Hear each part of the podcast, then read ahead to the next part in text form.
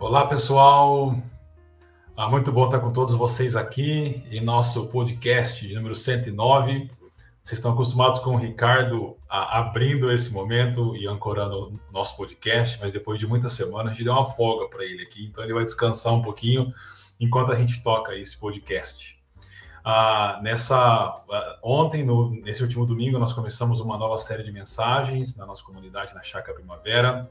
O título é é, encontros ordinários, momentos extraordinários. E hoje a ideia é nós conversarmos sobre a primeira mensagem dessa nova série. E para isso eu tenho comigo dois amigos muito queridos de caminhada da nossa equipe pastoral, que é o pastor Hugo e o pastor André. Sejam bem-vindos, amigos. Muito bom estar com vocês aqui. Bom dia, gente. Bom dia, boa tarde, boa noite. Não sei qual horário o pessoal vai estar ouvindo, mas é bom demais estarmos juntos aqui.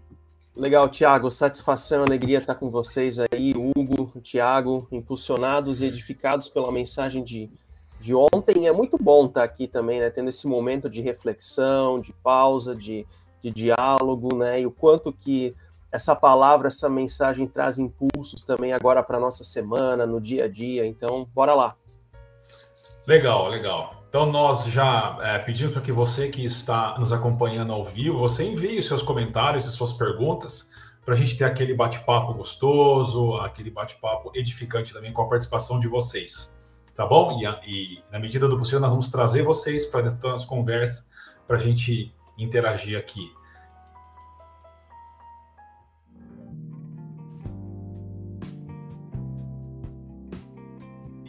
É, então, como nós já falamos, ontem nós começamos uma nova série de mensagens. É, e o título da mensagem de ontem foi Do Conforto ao Propósito. Mas antes da gente começar a conversar sobre essa série, eu queria fazer aqui um momento de gratidão, porque para começar essa série nós tivemos muito trabalho por trás ah, das cortinas, digamos assim. Então eu queria agradecer ao Carlos que está com a gente aqui. Obrigado, Carlos, e esteve com a gente ontem lá também, assim todo assim como toda a equipe de comunicação, toda a equipe da técnica de som, a toda a equipe que preparou aquele cenário maravilhoso que ficou pronto para nós lá. Muito obrigado pelo trabalho de vocês, viu? Muita dedicação e a gente agradece muito é, a, a vida de vocês. E eu não poderia também de é, agradecer a aos, aos atores que estiveram comigo lá ontem. Eu não sou ator, eu sou pastor, mas o Enéas e o Emanuel são atores e, e, eles nos ajudaram muito. Então, aqui, queridos amigos, mais uma vez, uma palavra de gratidão para vocês pelo trabalho de vocês e pela dedicação aí. Tá bom? Ah, bom, é, ontem, então, eu estava incumbido lá da mensagem e dentro daquela dinâmica que nós temos proposto para essa série de mensagens, nós tivemos um encontro com o filho de Mateus, né, o filho de Levi, que também é conhecido como Mateus no Novo Testamento, e a gente conversou uh, um pouquinho uh, como é a nossa proposta no Evangelho de Marcos, a gente conversou um pouco sobre o texto do Evangelho de Marcos, capítulo 2, 13 a 17, a gente conversou sobre o encontro de Jesus com Levi, lá enquanto Levi estava sentado na coletoria, e de como é, esse encontro transformou a vida de Levi e trouxe propósito para a vida de Levi. Eu já queria então chamar de volta os meus dois amigos aqui e começar ah, perguntando para o André. André, você que acompanhou as mensagens, o que, que você pegou, o que, que você poderia compartilhar com a gente que ficou assim batendo na sua cabeça depois de ouvi-las? Sabe, Tiago, ah, esse tema do propósito, sabe? Essa é uma palavra, é um tema que sempre, sempre de novo me fascina. Todas as vezes em que eu paro para ler uma reportagem, um, um, uma qualquer texto numa revista, num livro, qualquer coisa que aponte para esse tema do propósito, é algo que sempre me chama a atenção, né? Porque o propósito, ele, em primeiro lugar, ele teve uh, lá suas marcas na minha vida pessoal. Uh, eu penso que quando Cristo vem até nós com sua graça, com seu perdão, com a sua misericórdia, todos nós experimentamos né, dessa graça de Deus em diferentes áreas da vida. Então, para uns tem mais a ver com a família, para outros tem a ver no, ah, no controle, no combate de vícios, para outros tem a ver na questão do emprego, coisas do gênero. E na minha vida, de uma forma muito específica, tem a ver com um propósito ou com essa questão do chamado sentido da vida, né? Eu era uma pessoa ah, ok, meu trabalho, minha vida normal, entre aspas, ah, mas eu sempre percebia que eu não tinha propósito de vida, né? E a palavra de Deus, ah, especialmente aqui com essa questão do chamado de Mateus, né? Eu penso que ela, ela nos encontra ali na nossa zona de conforto, nos nossos mundos, nos nossos pequenos mundos seguros, né? Que todos nós queremos ter e criamos, mas é justamente ali que Cristo vem até nós e nos desafia, né? E quando a gente lembra dessa palavra propósito, uh, é interessante assim, porque o propósito, uma vida com sentido, a alegria, a felicidade, não é algo que a gente encontra dentro de nós. Né? A espiritualidade judaica cristã não compreende a felicidade, o propósito, como algo que a gente começa a cavocar dentro de nós mesmos. Não, é algo que tem a ver com o um encontro é o encontro com o Filho de Deus, aquele que se fez carne e morreu na cruz por nós, em nosso local. É ele que vem até nós nesse encontro, nos dá sentido e nos dá um novo propósito.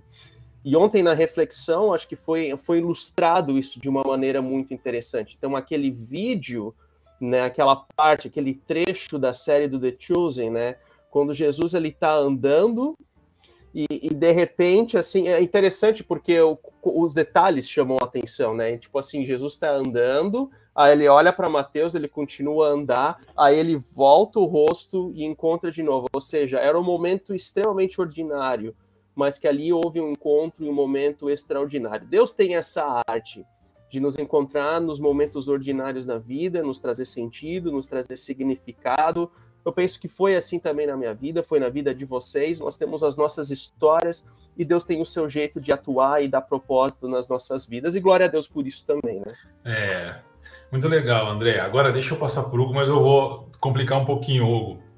O André fala de propósito. Esse foi um, o tema da nossa mensagem. Mas você não tem a, a palavra propósito no texto. Por que, que a gente está falando sobre propósito em cima desse texto? É a primeira pergunta para você. E a segunda é: nós estamos aqui entre três pastores e o André experimentou algo que certamente eu e você também experimentamos de um dia ser chamado para o ministério. A segunda pergunta é bem fácil, tá bom? Ah, é, é possível encontrar propósito para a vida sem ser esse propósito que nós encontramos de deixar o que fazíamos antes, indo para o ministério? Quero dizer, continuar trabalhando e fazendo aquilo que as pessoas estão fazendo e encontrar propósito? Duas perguntas, entendeu? Obrigado por me ajudar, viu? Eu sou seu amigo, cara. Eu gosto de você. amigo da onça. É, muito bom, muito bom. Mas a questão do propósito, é, que você pergunta, né? O que é esse negócio de propósito? É, eu, eu, vou responder com a última frase lá é, que encerra o texto de Marcos, né? Que você colocou muito bem. Quando Levi diz lá que levantou e seguiu a Jesus. E o termo ali usado por detrás é ressurreição. Cara, isso me impactou e, e, eu fiquei pensando quantos de nós estamos vivendo, mas nós estamos mortos, né? Uma vida que não tem propósito e, e a gente precisa dessa ressurreição na história, desse levantar na história, né? Porque não é só um levantar fisicamente, né, as pernas se mexerem e caminhar na direção de Jesus, mas é essa questão de um propósito, de um significado muito maior, porque a nossa vida ela tem, é, ela perde o significado quando ela é um fim em si mesmo, né? Apenas conquistar coisas, apenas ter uma boa casa, um, um recursos financeiros, um bom salário, né? Ser reconhecido é, uh, profissionalmente, a gente tem essa sensação de vazio, de que é só isso mesmo, né? Não tem mais coisa, e aí a gente se lança num próximo projeto de bem-estar pessoal, e aí, e de novo, e de novo, e de novo, e, e parece que nunca tem um fim, é insaciável. Mas aí, quando Jesus nos chama e, e, e, acontece essa ressurreição de da gente se levantar e na direção dele, parece que a gente nasce de novo a nossa vida, o significado ela se expande, o propósito se expande, e aí em cada pequeno detalhe a gente fala, uau, né? é, é muito além de mim, né? Então, eu acho que respondendo a sua primeira pergunta, essa, é, é, esse propósito é um propósito de vida que está para além de nós mesmos, que nós encontramos em Cristo e que caminha na direção do próximo. Né? E aí, respondendo então a sua segunda pergunta, é, não, é, não necessariamente, como você já bem colocou ontem, isso não significa que nós devemos nos tornar pastores ou devemos nos tornar missionários. Na verdade, o que nós compreendemos é que algumas pessoas, assim como nós temos Zaqueu, que Jesus não chama Zaqueu para segui-lo, mas a gente percebe que a vida de Zaqueu ela é impactada. Zaqueu é um cobrador de impostos, talvez seja amigo, chefe de Mateus barra Levi. E Zaqueu provavelmente ele volta para a máquina pública e ele continua talvez sendo um cobrador de impostos, mas agora com justiça, né, de maneira correta. E outros são chamados a seguir e se tornarem é, de tempo integral no ministério. Então, o, o ponto é que nós voltamos para o nosso. A gente olha, passa a olhar a nossa vida pessoal, familiar, como marido, esposa, pai, mãe, filho, filha, e como profissional também, de que tudo que nós fazemos é na presença de Deus, é para Deus e é para o bem do próximo. Então, não necessariamente é, a gente precisa sair, largar tudo e se tornar pastor ou missionário, alguma coisa do tipo. Não, nós estamos em missão com quem nós somos e com aquilo que nós temos e com aquilo que nós fazemos. É, puxa, muito legal essa, essa relação que você fez com, com Zaqueu, porque realmente a, o que dá a entender do texto bíblico é que Zaqueu ele não ele não deixou o trabalho dele. Ele, ele continuou, é, diferente de Mateus. E eu fico imaginando assim, no dia seguinte ele volta para o seu posto de trabalho e ele era o chefe dos coletores e aí ele começa a mudar as dinâmicas, né? Ou seja, cobrar aquilo que seria justo de cobrar, ser cobrado das pessoas. E aí as pessoas estranhariam e diziam, mas como é assim? E aí é aquela transformação, né? Mas Ô, Tiago, o Tiago, me veio à mente aqui também, tá? Ainda para corroborar esse tema que vocês estão compartilhando, né? Em Lucas 8, uhum. Jesus ele cura um homem ah, possesso por demônios, né? Ah, e quando ele expulsa aqueles demônios, diz o texto em Lucas 8 que 38 que o homem de quem havia saído os demônios suplicava-lhe a Jesus, né, que o deixasse ir com ele. Mas Jesus o mandou embora dizendo: "Volta para casa e conte o quanto Deus lhe fez. Assim, o homem se foi e anunciou a toda a cidade o quanto Jesus tinha feito por ele. Ou seja, aquele era um homem que gostaria de ter essa mesma experiência que Mateus talvez teve, de ir junto com Jesus. Mas Jesus diz: não, não, não, peraí. Volta para tua casa, para tua vida ordinária, para o teu trabalho, para tua família e conta o quanto Deus foi misericordioso contigo ali na tua vida diária, né? Então, assim, existe, existe esse tipo de distinção. Cada pessoa tem esse tipo de vocação, né? Uns vão para o ministério ordenado, mas outros também são abençoados para abençoar na sua vida ordinária, corriqueira, do trabalho, etc. Então, acho que esse é um exemplo que, que eu acho muito especial e bonito, né? Uh, de quem continuou a sua vida, a sua vocação, a sua profissão, né? E sendo também canal de bênção de Deus ali naquele local. É, eu acho que é, é, é, quem capta bem, e eu tentei levar isso ontem, é a, aquela frase de Beda, o Venerável, que é um místico da história da igreja, né? quando ele diz, comentando esse texto, por segue-me, ele, Jesus, aí ele está se referindo a Jesus, não fez referência apenas ao movimento dos pés, mas também ao movimento do coração, à execução de um modo de vida. É, e isso independe se a pessoa vai para o ministério em tempo integral ou ela continua trabalhando é, naquilo que ela fazia antes: professor, professora, engenheiro, engenheira, vendedor, recepcionista, não importa, porque aqui está por trás a questão de vocação. E aí, André, eu quero voltar um pouquinho com você, porque você é o nosso luterano da equipe. E eu gosto muito da teologia luterana, principalmente com relação à ideia de vocação. É, como é que você como é que Lutero ah, vê essa questão de vocação é, de pessoas que não deixam os seus, seus trabalhos, seus afazeres para seguir para o ministério?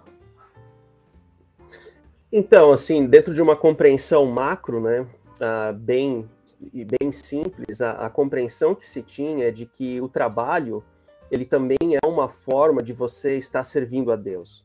Então, a vocação ela não se resume apenas ao ministério pastoral, ao ministério catecático ou, enfim, o ministério eclesiástico, mas você também é um ministro atuando ali como sapateiro você também é um ministro atuando ali no chão de fábrica, você também é um ministro atuando num escritório de advocacia, num hospital e assim por diante, né? Então, a questão é que nós somos chamados por Deus, né? Há uma, uma, um chamado por Deus, uma justiça de, que vem de Deus, que nos conduz a uma justiça diante do mundo. Então, assim, a partir da nossa vocação, do nosso trabalho, nós podemos ser canal uh, e, e, luz né, de Deus também na vida dos outros, né? Então isso foi uma, hoje para nós, ela até parece ser algo um padrão falar, mas assim no contexto da reforma isso foi uma quebra de paradigma, né? Porque se compreendia que somente nos monastérios você podia de fato ter uma experiência salvífica, né? com Deus, algo que a reforma ela vai quebrar esse vínculo, né? Então, a partir do conceito de Arbeiten, né, que é o termo trabalho, uh, do alemão, então a, a, a, reforma ela desenvolve todo um conceito de, de vocação, de serviço, que nos traz propósito. Então, inclusive, Lutero fala que até mesmo um pai de família que está trocando as fraldas do filho ali também está servindo a Deus. Porque nós temos essa visão assim de que ah, eu sirvo a Deus somente na tarefa nobre.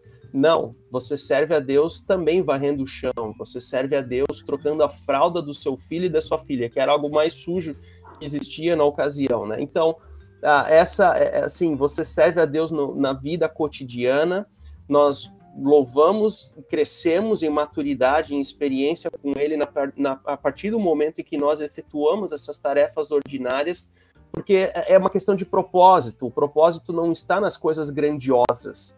O propósito está em dar significado e sentido às tarefas corriqueiras do nosso dia. É ali que nós encontramos propósito, né? Uh, seja nas, naquela planilha que nós temos que preencher toda semana, seja na, uh, no pedido que a gente tem que colocar no sistema, no trabalho, naquela, naquela não sei, no, no, no, paciente que nós mais uma vez temos que visitar no hospital enquanto médico, e assim por diante, aquelas tarefas corriqueiras e corriqueiras, quando nós empregamos significados e sentido, é ali que nós estamos também servindo a Deus como canal de luz para o outro.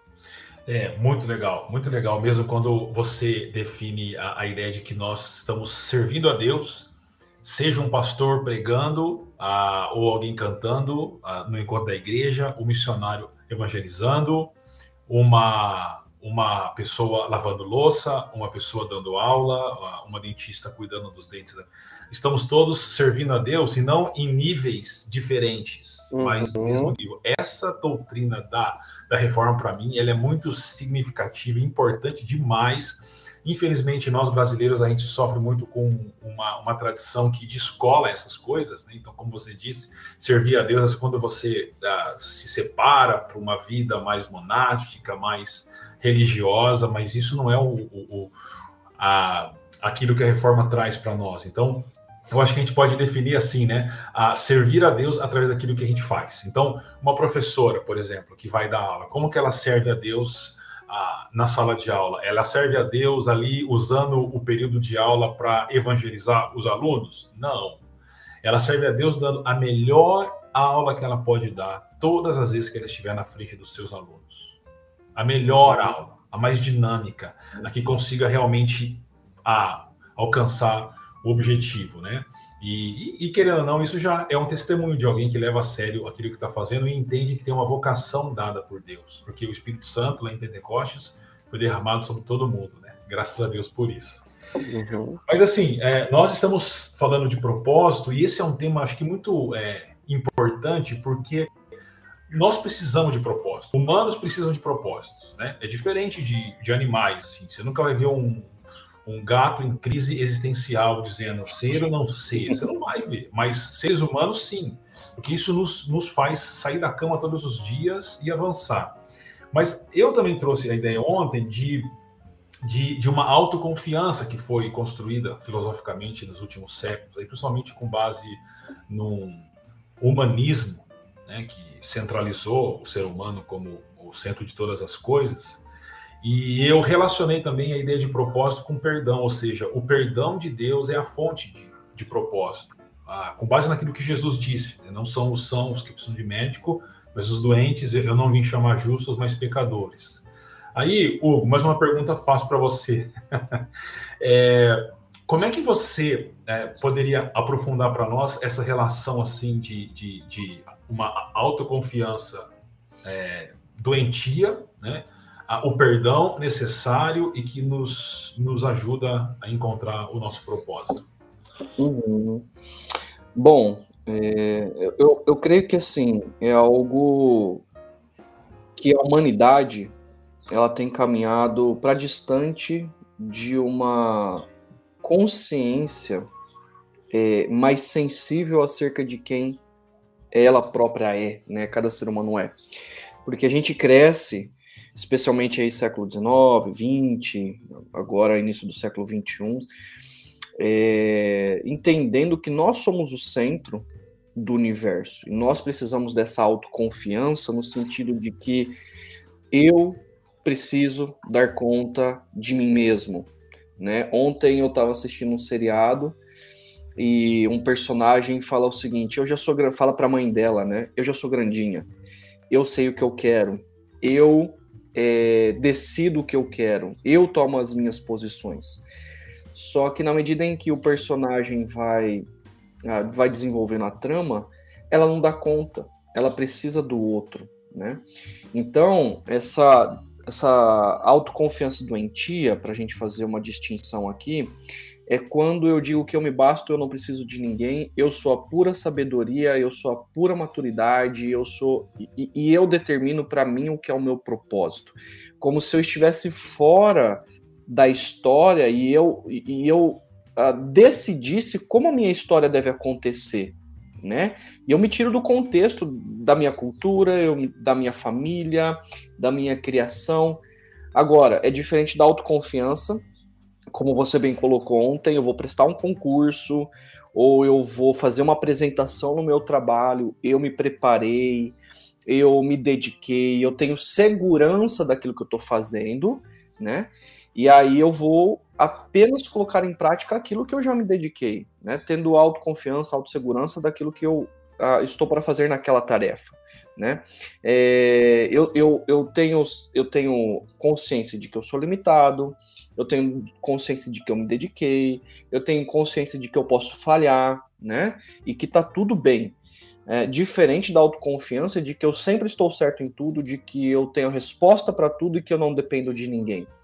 Então, é, eu acho que isso difere, Tiago, é, quando você tem consciência das suas limitações, dos seus erros, ah, dos seus equívocos, é, da, daquilo que você precisa superar e daquilo que eu acredito que eu, eu tenho resposta para tudo, de que eu sou autônomo, né? Então, essa minha colaboração aí, não sei se eu cheguei na resposta, uh, mas fica a minha reflexão.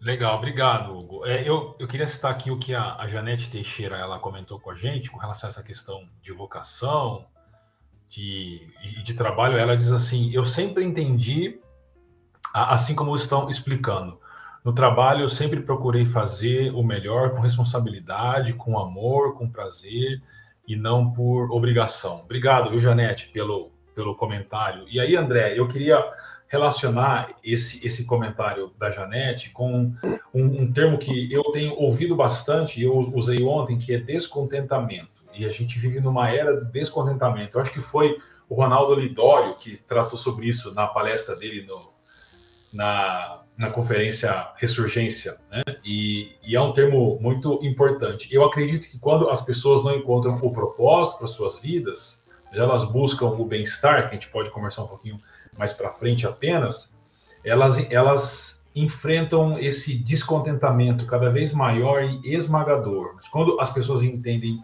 o propósito, como parece que é o caso aqui da Janete, as pessoas elas, elas encontram um contentamento, né? Então a pergunta é assim, como que como que é essa essa esse propósito ah, pode superar esse, essa autoconfiança que a gente estava conversando agora com o Hugo, ah, de modo a nos ajudar a ter uma experiência como a da Janete aqui, uma experiência de uhum. servir dessa maneira. Então, Tiago, uh, assim, são vários temas, né, que se cruzam aqui, mas pensando especificamente sobre o descontentamento, tá, uma frase que certa vez eu ouvi do pastor Ricardo Agreste, que, assim, me chamou muito a atenção, tem a ver que, com, com, com o fato de que a gente não pode confundir a voz de Deus com ecos do coração. Então, muitas vezes a gente acha que é Deus dando direcionamento nas nossas vidas, acerca dos diversos temas e das diversas facetas da vida, mas na realidade o que está acontecendo são as vozes do nosso coração dando os rumos dos passos em que nós devemos seguir. Então aqui a gente precisa ter uma voz de discernimento. O descontentamento muitas vezes ele acontece como consequência do fato de a gente não perceber essa distinção, o que, que é um, o que, que é outro.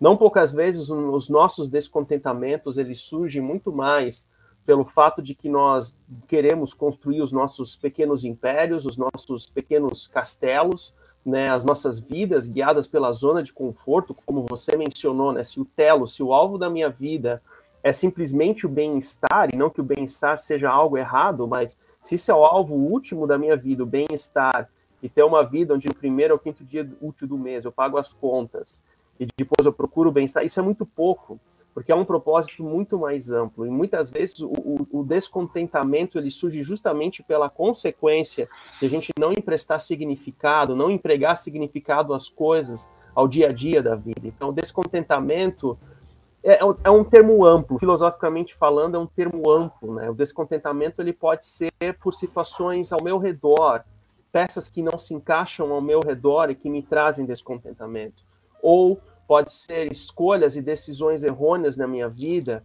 que, que geram descontentamento, mas o convite das escrituras né, é de encontrar gratidão em tudo dai graças, né, como diria Paulo, em tudo dai graças. A partir do momento que a gente encontra o tema da gratidão, que a gente faz uso da gratidão nas nossas vidas, isso é um remédio para o descontentamento, né? É claro que a gente fica frustrado, é claro que a gente fica triste em algumas situações, mas descontentamento como uma profissão de fé, né, como uma rotina diária, como algo que faz parte do meu DNA, então eu acho que ali ele se torna pecaminoso, no sentido que a gente precisa rever algumas atitudes, rever algumas reflexões, rever alguns pensamentos que se passam em nossa mente, né, para que a gente transborde em gratidão e substitua esse pensamento de descontentamento, né? E aqui, Tiago, só para finalizar essa, esse ponto, né? Eu penso que na semana retrasada, né, quando o Gorrin ele esteve na, na, na fazendo a, a, mensagem, ele iniciou a, a, palestra dele falando sobre a nossa visão limitada de pecado. Sabe, isso é muito profundo, isso, é, isso é muito importante, né? Porque se a gente tem uma visão limitada de pecado, né? Não, pecado é só, ah, eu cometi um, um ato falho. Também é pecado, mas pecado é muito mais do que isso. Pecado tem a ver com natureza, tem a ver com o nosso DNA, nós somos, por natureza, merecedores do inferno, com todas as letras, né? Então, pela graça, pelo amor, pelas misericórdias de Deus, ele nos alcança no íntimo do nosso ser ali aonde nós estamos. Então, se o meu conceito de, peca de pecado é limitado, o meu conceito de perdão também será limitado.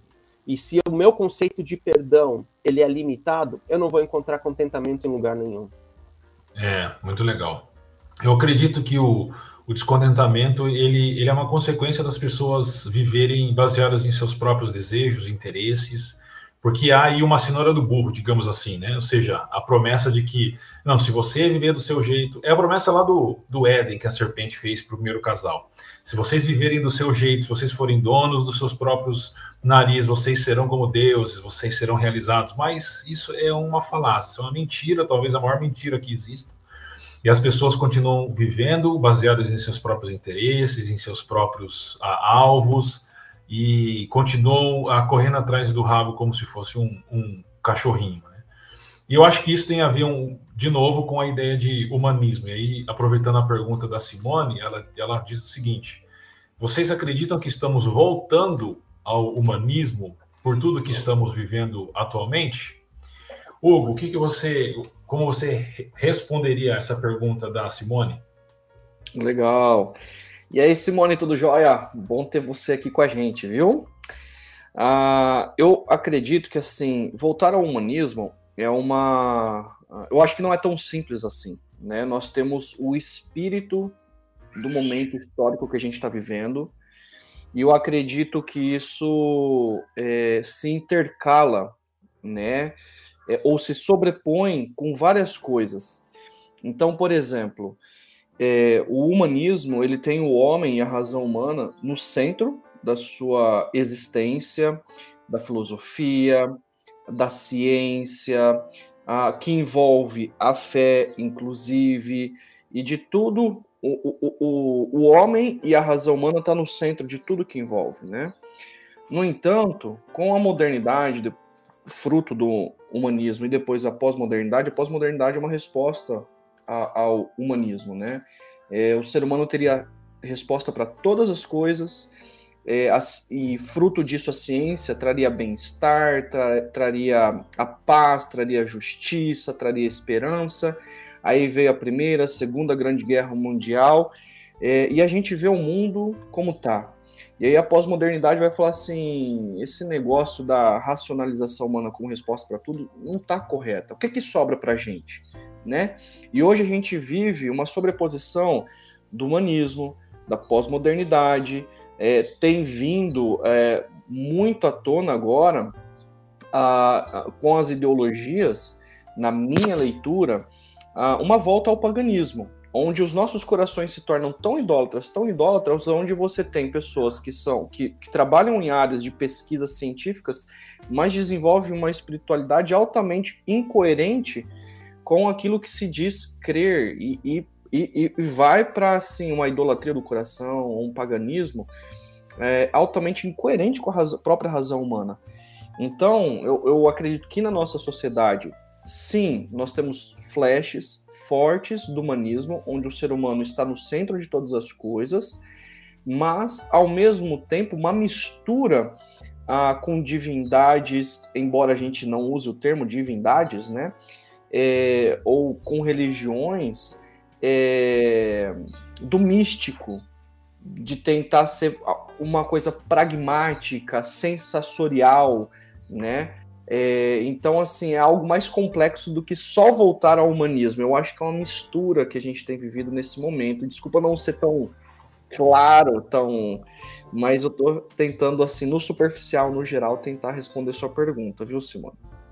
Legal, obrigado. Eu, eu, acho que você, Thiago, André podem colaborar também. É, eu, eu não diria que seria um, uma volta ao humanismo, mas uh, porque o humanismo, é, humanismo vem desde o Éden, quando pessoa, as pessoas, os nossos primeiros pais quiseram viver de um jeito humano, uh, no sentido pecaminoso e não do jeito uh, divino. Né?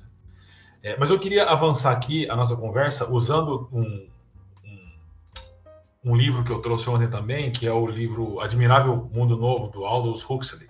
Sei se vocês dois já tiveram a oportunidade de ler, mas é um livro meio que profético, assim, porque aponta para os nossos dias e, e, você lê aquele e você fala, ele está escrevendo hoje, ele terminou onde esse livro? Não é possível que ele consegue é, descrever a nossa sociedade de maneira tão uh, precisa, uma sociedade que vive só para o presente, para prazeres momentâneos, através de consumo de drogas, consumo ah, exacerbado de bens, ah, através do sexo frívolo, através ah, de redes sociais e assim por diante. E, mas o ponto que eu queria pegar, ele diz que era uma sociedade cujo propósito de vida era a manutenção do bem-estar, do bem-estar.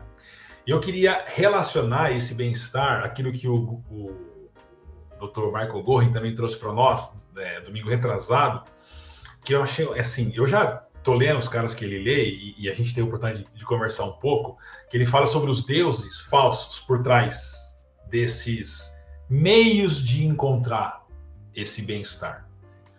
Então, queria perguntar para o André, André, como é que você vê a relação entre. Bom, primeiro, se a gente vive em uma sociedade cujo propósito é o bem-estar. Essa é a primeira pergunta para você. E segundo é, ah, se sim, ah, com você relaciona a essa busca por bem-estar pelos falsos deuses? Então, uh, Tiago, eu penso assim que há uma, há uma parte, há uma dimensão saudável da busca do bem-estar. Há uma dimensão saudável da busca do conforto, da segurança financeira, da segurança estrutural. Há uma dimensão saudável dentro desse ponto, né? Aonde que ela vira a curva e se torna algo perigoso? Quando ela se passa, a bênção passa a ser ídolo nas nossas vidas. Então, assim, o bem-estar ele passa a ser o alvo final da vida. O bem-estar ou a zona de conforto passa a ser a quebra, ah, o propósito último, e ao invés de eu interpretar aquilo como uma bênção de Deus, eu interpreto no fundo, no fundo, como um Deus pessoal da qual eu presto culto, né? Então esse é o problema, esse é o ponto que a gente precisa trabalhar, essa distinção a gente precisa fazer, né? Em se tratando do tema da manutenção do bem-estar. Agora, o bem-estar também é uma, um sinônimo, né, para a zona de conforto, né? Nas nossas zonas nós temos as nossas pequenas zonas de confortos e muitas vezes a gente é desafiado a sair dessas pequenas zonas de conforto, né? Então, um exemplo muito, muito prático que eu tive na minha vida pessoal foi quando, no período de, de estudo de mestrado, nós tínhamos pesquisas com imigrantes e refugiados, né?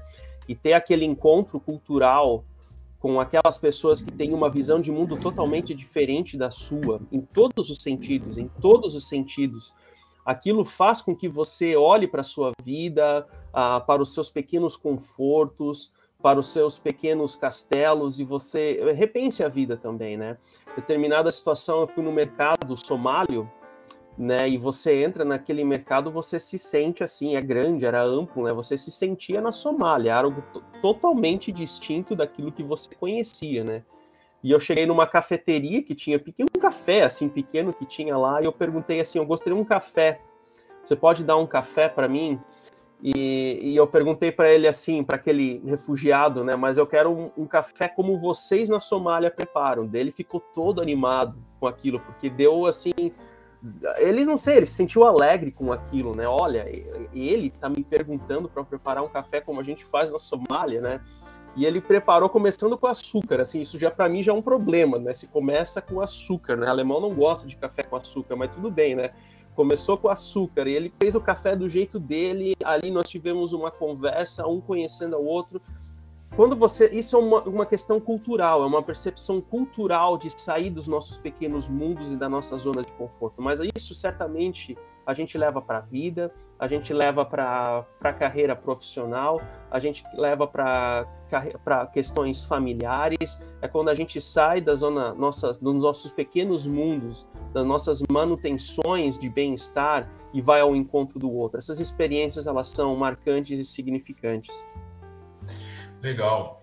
Eu penso que, claro, existe é, o, o nível saudável de busca de bem-estar, então ninguém quer seu filho passando fome ah, mas ele bem alimentado, agasalhado, né, tudo isso. Mas eu acho que essa definição que você trouxe, André, quando as, as bênçãos se tornam é, ídolos, é o que o Tim Keller fala muito sobre isso. Né? Você pega algo bom e o eleva ao último, assim, aí você cria um, um ídolo. E com relação a essa ideia de bem-estar nesse sentido é, negativo, eu acredito que nós somos como o carro desalinhado. Né? Se você está com o carro desalinhado e você solta o volante, ele sempre vai tender para um lado. A nossa tendência, eu estou falando isso por uma experiência pessoal, minha. A minha tendência é sempre ir para o lado do bem-estar. a querer ter como propósito. E eu acho que a gente precisa lutar o tempo todo contra a, o fato de termos como propósito de vida, e aí eu acho que esse é o erro, né? A, a manutenção do nosso bem-estar. então, essa é uma luta. Hugo, como é que você lida com isso, amigo? Legal, Thiago. É, antes de responder de maneira prática, é, voltando para o texto lá de Marcos 2, é, Marcos ele trata ali Mateus, filho de Alfeu, né? E aí o seriado The Chosen lá, ele Jesus ele olha, o personagem Jesus olha para Mateus e ele olha no olho de Mateus no meio da rua e diz assim: Mateus, filho de Alfeu.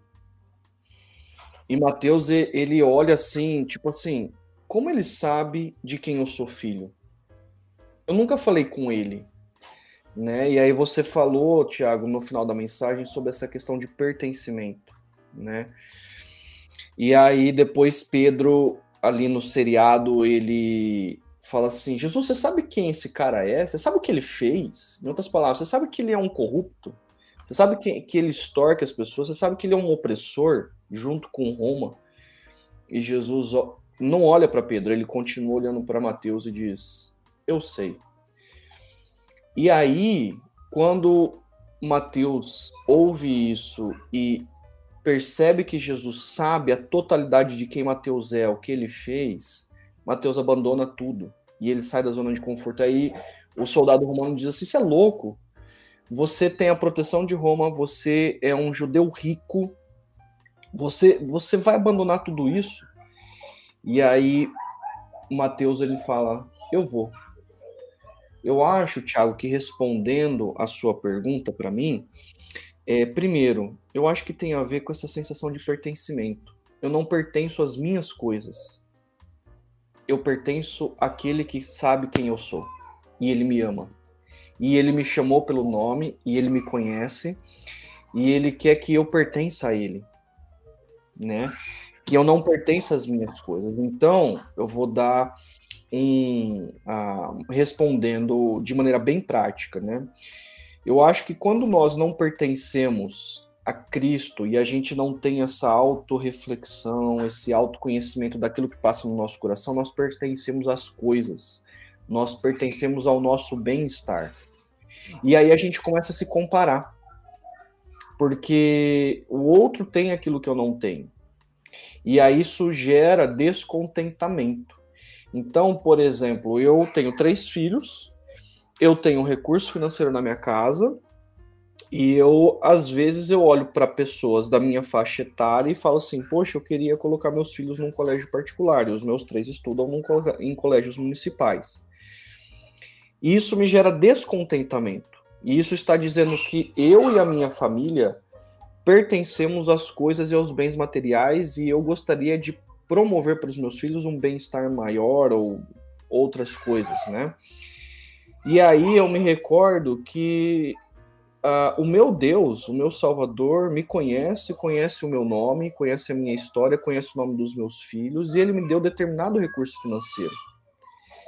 E ele sabe disso, e ele sabe que eu desenvolvo uh, com consciência é, a questão financeira, a administração financeira aqui de casa. Então, uh, isso tem que gerar confiança, ok, vou sair da minha zona de conforto, eu não tenho recurso financeiro para colégio particular para os meus filhos, e tá tudo bem. E aí me gera contentamento, porque ele tá me chamando para sair da zona de conforto dentro desse contexto, e eu administro, e eu administro corretamente os recursos financeiros. Então, Tiago, é, eu creio que assim, como que eu lido com isso? Cara, eu tenho que lembrar quem eu sou, que eu diante de quem Cristo me chamou, diante de quem eu estou, que eu tenho feito as coisas ah, de maneira honesta, correta, diante daquilo que Ele me deu para viver. E sair da minha zona de conforto e parar de me comparar com pessoas ao meu redor que é a história delas, não é a minha história. E tá tudo bem. É isso aí. Legal, obrigado, Hugo, pela, por compartilhar isso. É, antes de continuar aqui, Elias, obrigado pelas suas perguntas, mas eu, eu confesso que eu não entendi direito. Assim, se você puder escrever de novo, explicando um pouco melhor, a gente responde para você aqui, tá bom? É, retomando essa ideia de, de manutenção do, do bem-estar, é, eu, eu acho que tem uma relação clara com o, o significado do nome de Mateus. Então, como a gente trouxe naquele diálogo nosso lá na cafeteria da chácara, é, o nome Mateus ele significa presente de Deus, dom de Deus, seria, literalmente falando, dom de Deus. Então é um presente de Deus e um presente de Deus para o mundo. E é interessante porque o próprio Mateus, como apóstolo, ele se tornou um presente de Deus para o mundo. A gente tem o Evangelho de Mateus que abre o Novo Testamento de uma maneira tão assim sensacional, né? Aquele texto lá, quem já se debruçou para estudar percebe quão importante é aquele texto para nós. Então eu acho que é, o antídoto para uh, não vivermos tendo como propósito de vida a manutenção do nosso bem-estar é entender que nós somos chamados como discípulos e discípulas de Jesus para sermos presente, dom de Deus para o mundo, para o mundo. Nossas vidas elas, elas só fazem sentido quando nós encontramos esse propósito de engajamento, seja ah, como nós aqui, pastores, ou seja ah, das mais diversas áreas como nós nós conversamos aqui. Mas André, queria jogar a bola para você agora e também dizer como é que você perguntar para você como é que você lida com, com essa tendência uh, que todos nós temos assim de sempre ir para o lado da manutenção do bem-estar, mas se manter firme, tentando cumprir os propósitos de Deus para sua vida. Então, Tiago, eu acho que isso é algo bem do ser humano, né? De sempre olhar para si mesmo, de entrar no sua, na sua zona de conforto, ter esse tipo de inclinação, né?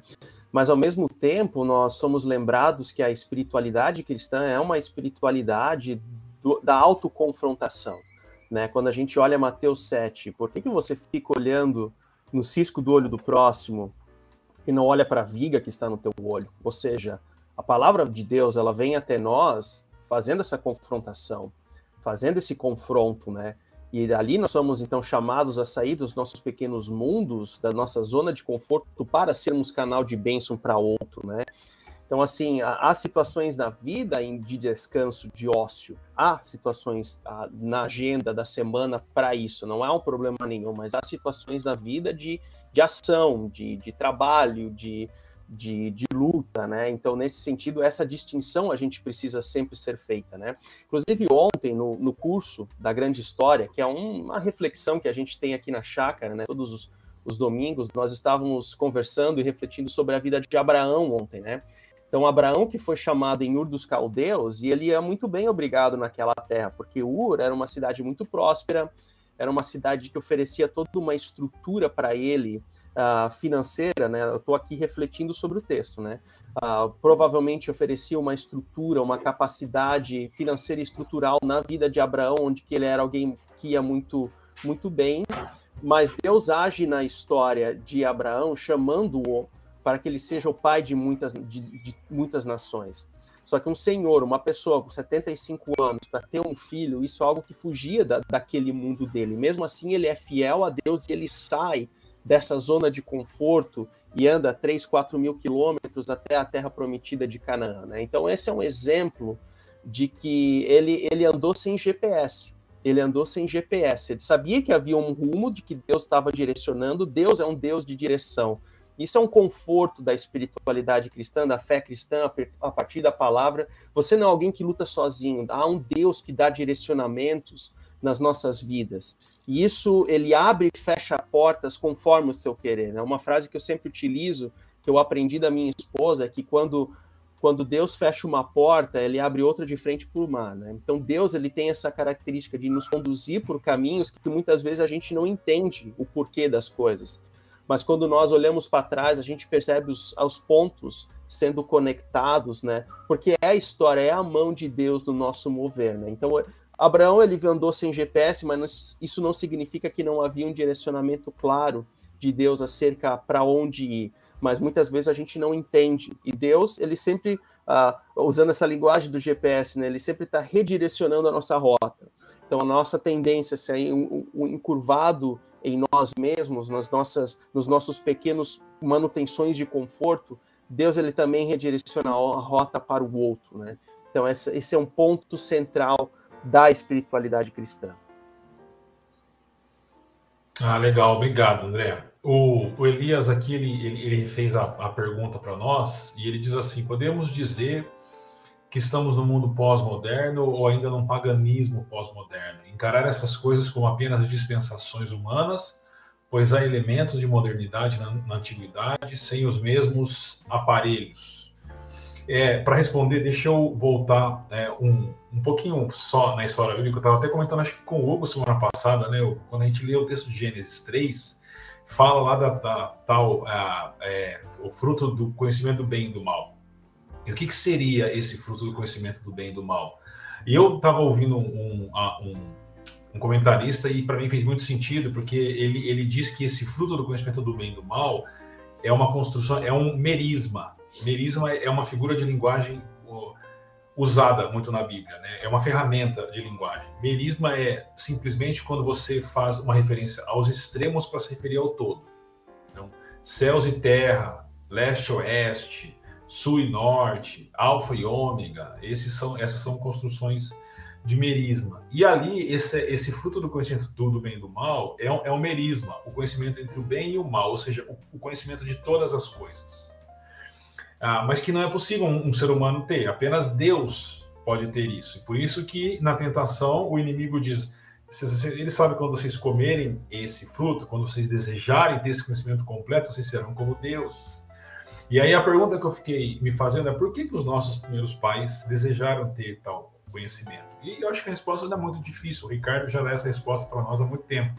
É uma busca de autonomia para ter controle sobre todas as coisas e para buscar o, o, tal do bem-estar que a gente tem uhum. conversado aqui. Então, já respondendo a pergunta do, do, do Elias, aí eu vou passar para vocês, tá bom? Essa pergunta também. Uhum. É, Elias, eu acredito que é um paganismo desde o Éden, ele só muda de cara, ele só muda de roupagem. Mas o paganismo é o mesmo. O que aconteceu assim de uns séculos para cá é que ganhou um, uma perspectiva cientificista, tecnologista, alguma coisa assim, né? Eu não estou dizendo que a ciência é ruim, pelo contrário, muito pelo contrário, né? Mas muitas vezes o paganismo ganha é, caras assim de, de, de, algo mais científico. Então, só para terminar a minha resposta, que já está longa, eu estava ouvindo um, um filósofo italiano falando que o tempo não existe. E aí era uma entrevista dele na, numa rede britânica, e, e é interessante como no, no começo do discurso dele, ele, ele aponta para a ciência, mas ele usa termos religiosos para isso. Ele usa termos como redenção é, e outros assim.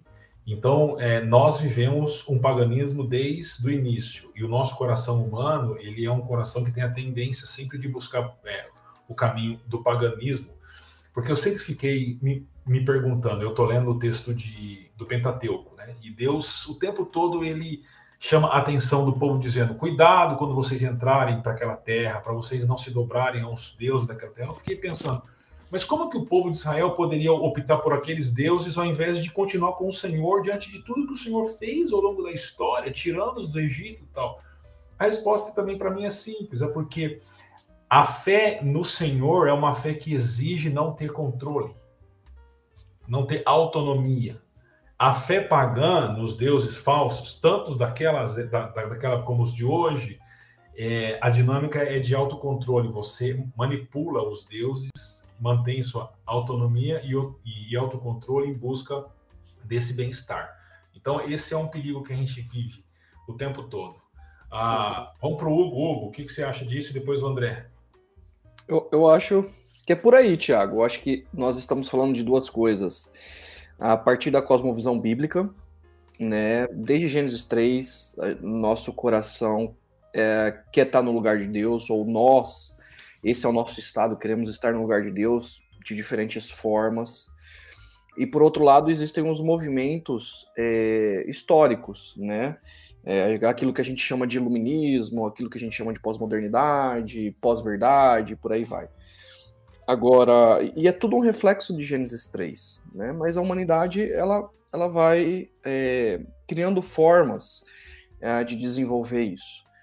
E com, dessa forma, na minha opinião, é, não existe assim, ah, é, terminou a Idade Média na data tal, ponto, acabou. Não, é uma sobreposição de camadas, né? É, um, uma, esse movimento vai ficando para trás, vai surgindo um novo movimento, que depois ele tem, é, vai, vai diminuindo, mas assim, nós vemos elementos é, dentro da própria Idade Média, elementos sementes da modernidade ali, e que vão surgindo.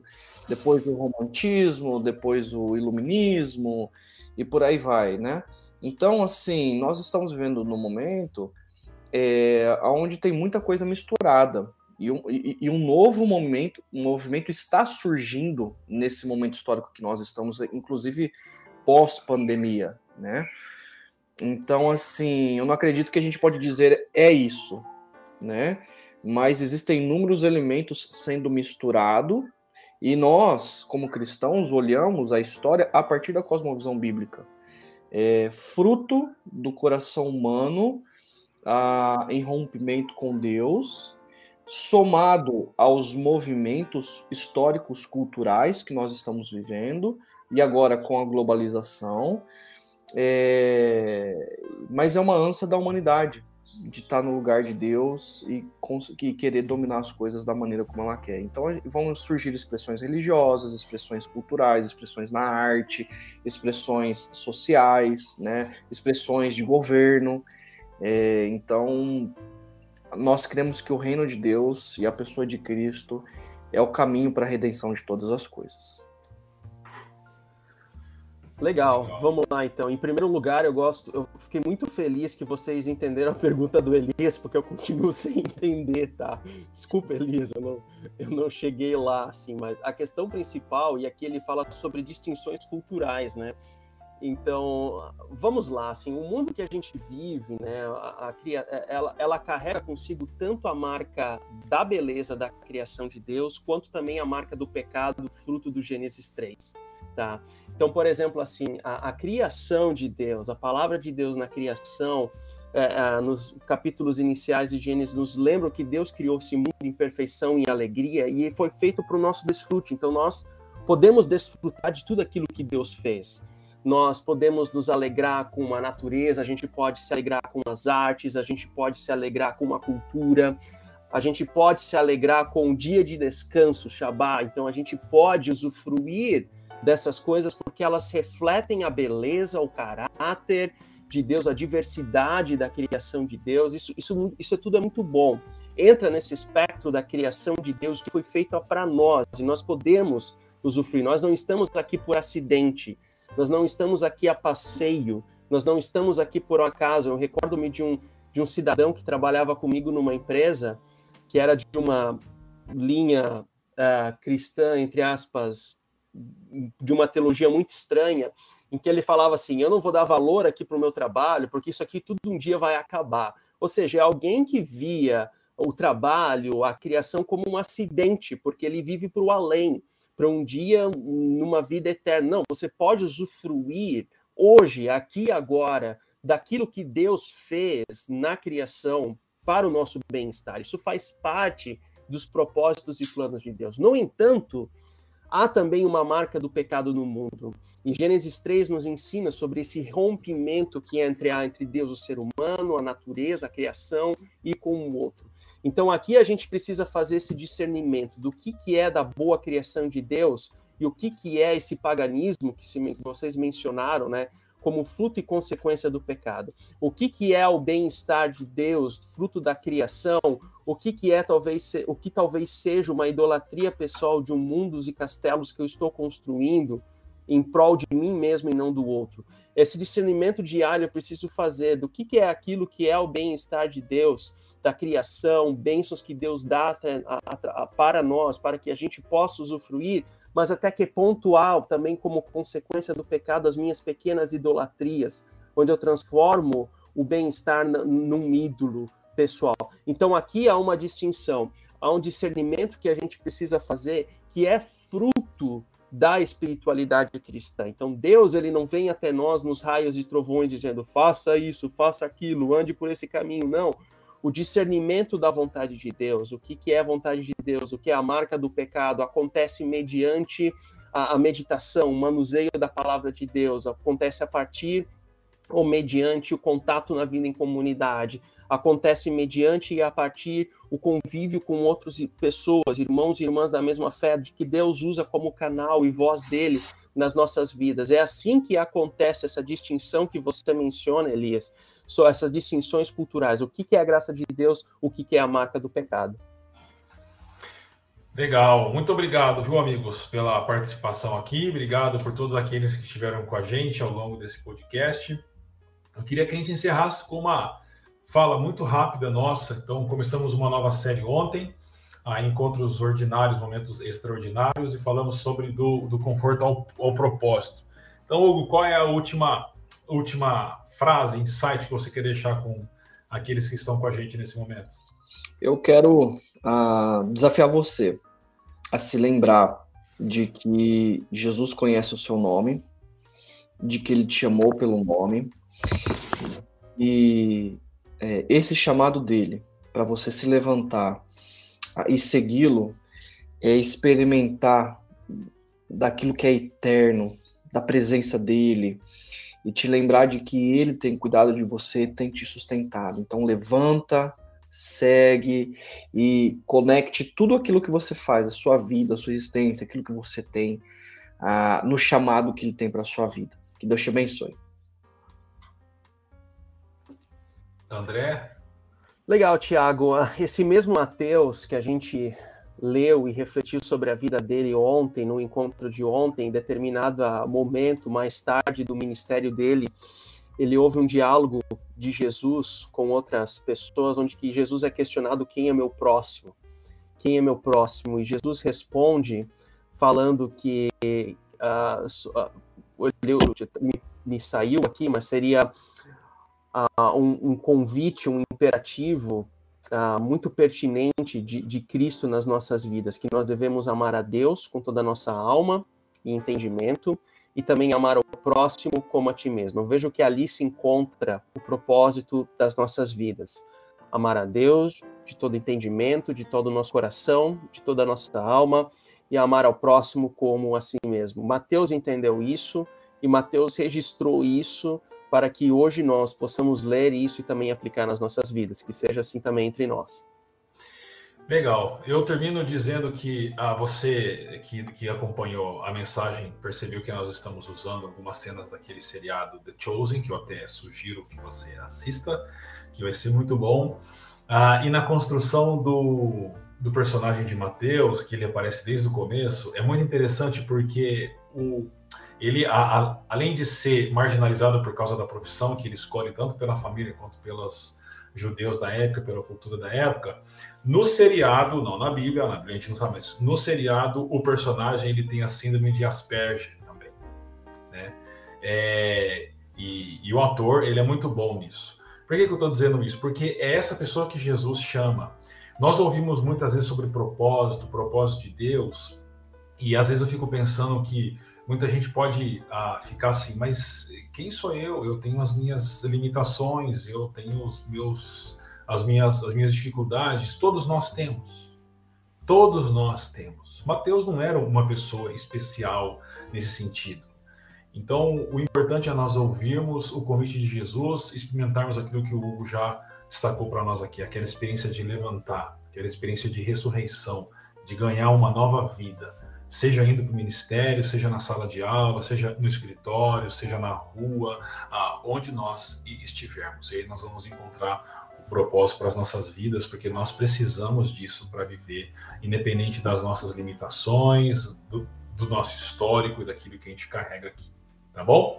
Então, Deus abençoe você e convido você para estar com a gente no próximo domingo, em Paineiras, de novo às 9, às 11 e às 19 horas.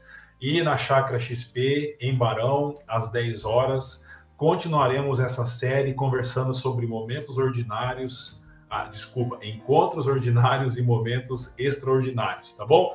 Deus abençoe você, uma boa semana e até mais.